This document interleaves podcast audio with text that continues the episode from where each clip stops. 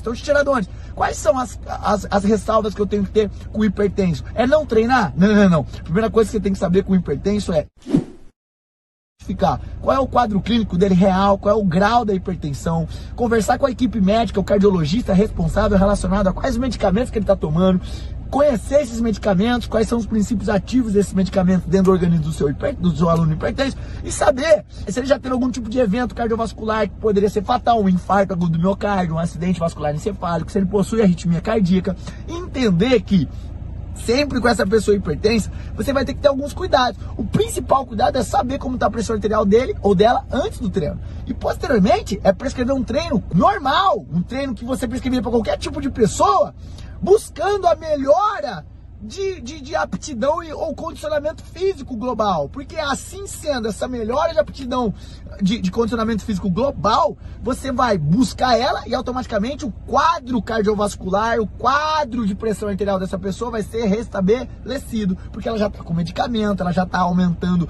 a quantidade de dose de água diária, ela já está treinando e automaticamente você vai ter um controle crônico da pressão a uma medida que você vai diminuir medicamento, a uma medida que essa pessoa viver melhor, entre outros outras questões. Não estou falando que o hipertenso ou uma pessoa doente cardíaca não merece atenção, pelo contrário, merece muita atenção. Mas toda atenção que você tem que dar é antes, pré, pré, pré-treino. E automaticamente toda pré-treino que eu falo no começo do seu, do, do, seu programa de treinamento. E logo antes de cada sessão, para identificar se essa pessoa tomou o medicamento ou não. Vai que ela esqueceu de tomar o medicamento, ela está num, momento que ela está muito estressada, a pressão está muito alta, e aí o seu treino vai aumentar além dos valores que são desejáveis ou normais para aquele grau de hipertensão, aí pode ser algo perigoso. Por isso, previna-se sempre antes do treino, no começo do seu, do seu trabalho, e assim sendo o treino, você vai buscar o quê? Adaptações cardiovasculares e metabólicas que melhorarão esse grau de pressão arterial. Mas durante o treino, pressão arterial vai aumentar? É óbvio que vai em mim, em você e em quem for hipertenso.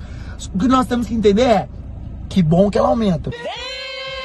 Porque posteriormente nós temos um feedback, um feedback oposto aquele aumento ou aquele que a gente chama no, no meio do exercício de estresse fisiológico. Seja um, uma depressão de glicogênio, seja um aumento de pressão arterial. E assim sendo, a pressão dessa pessoa ao longo do dia, pode mensurar, ela vai ficar cada vez mais com controlada. Porque é isso que o organismo faz. Ele recebe um estresse, ele fica sem algo, ele fica com muito daquilo e depois ele costuma reorganizar tudo para uma chave cabulosa que se você é fisiologista prática, você já ouviu falar aqui, você já sabe. A chave cabulosa do organismo é uma, chama equilíbrio.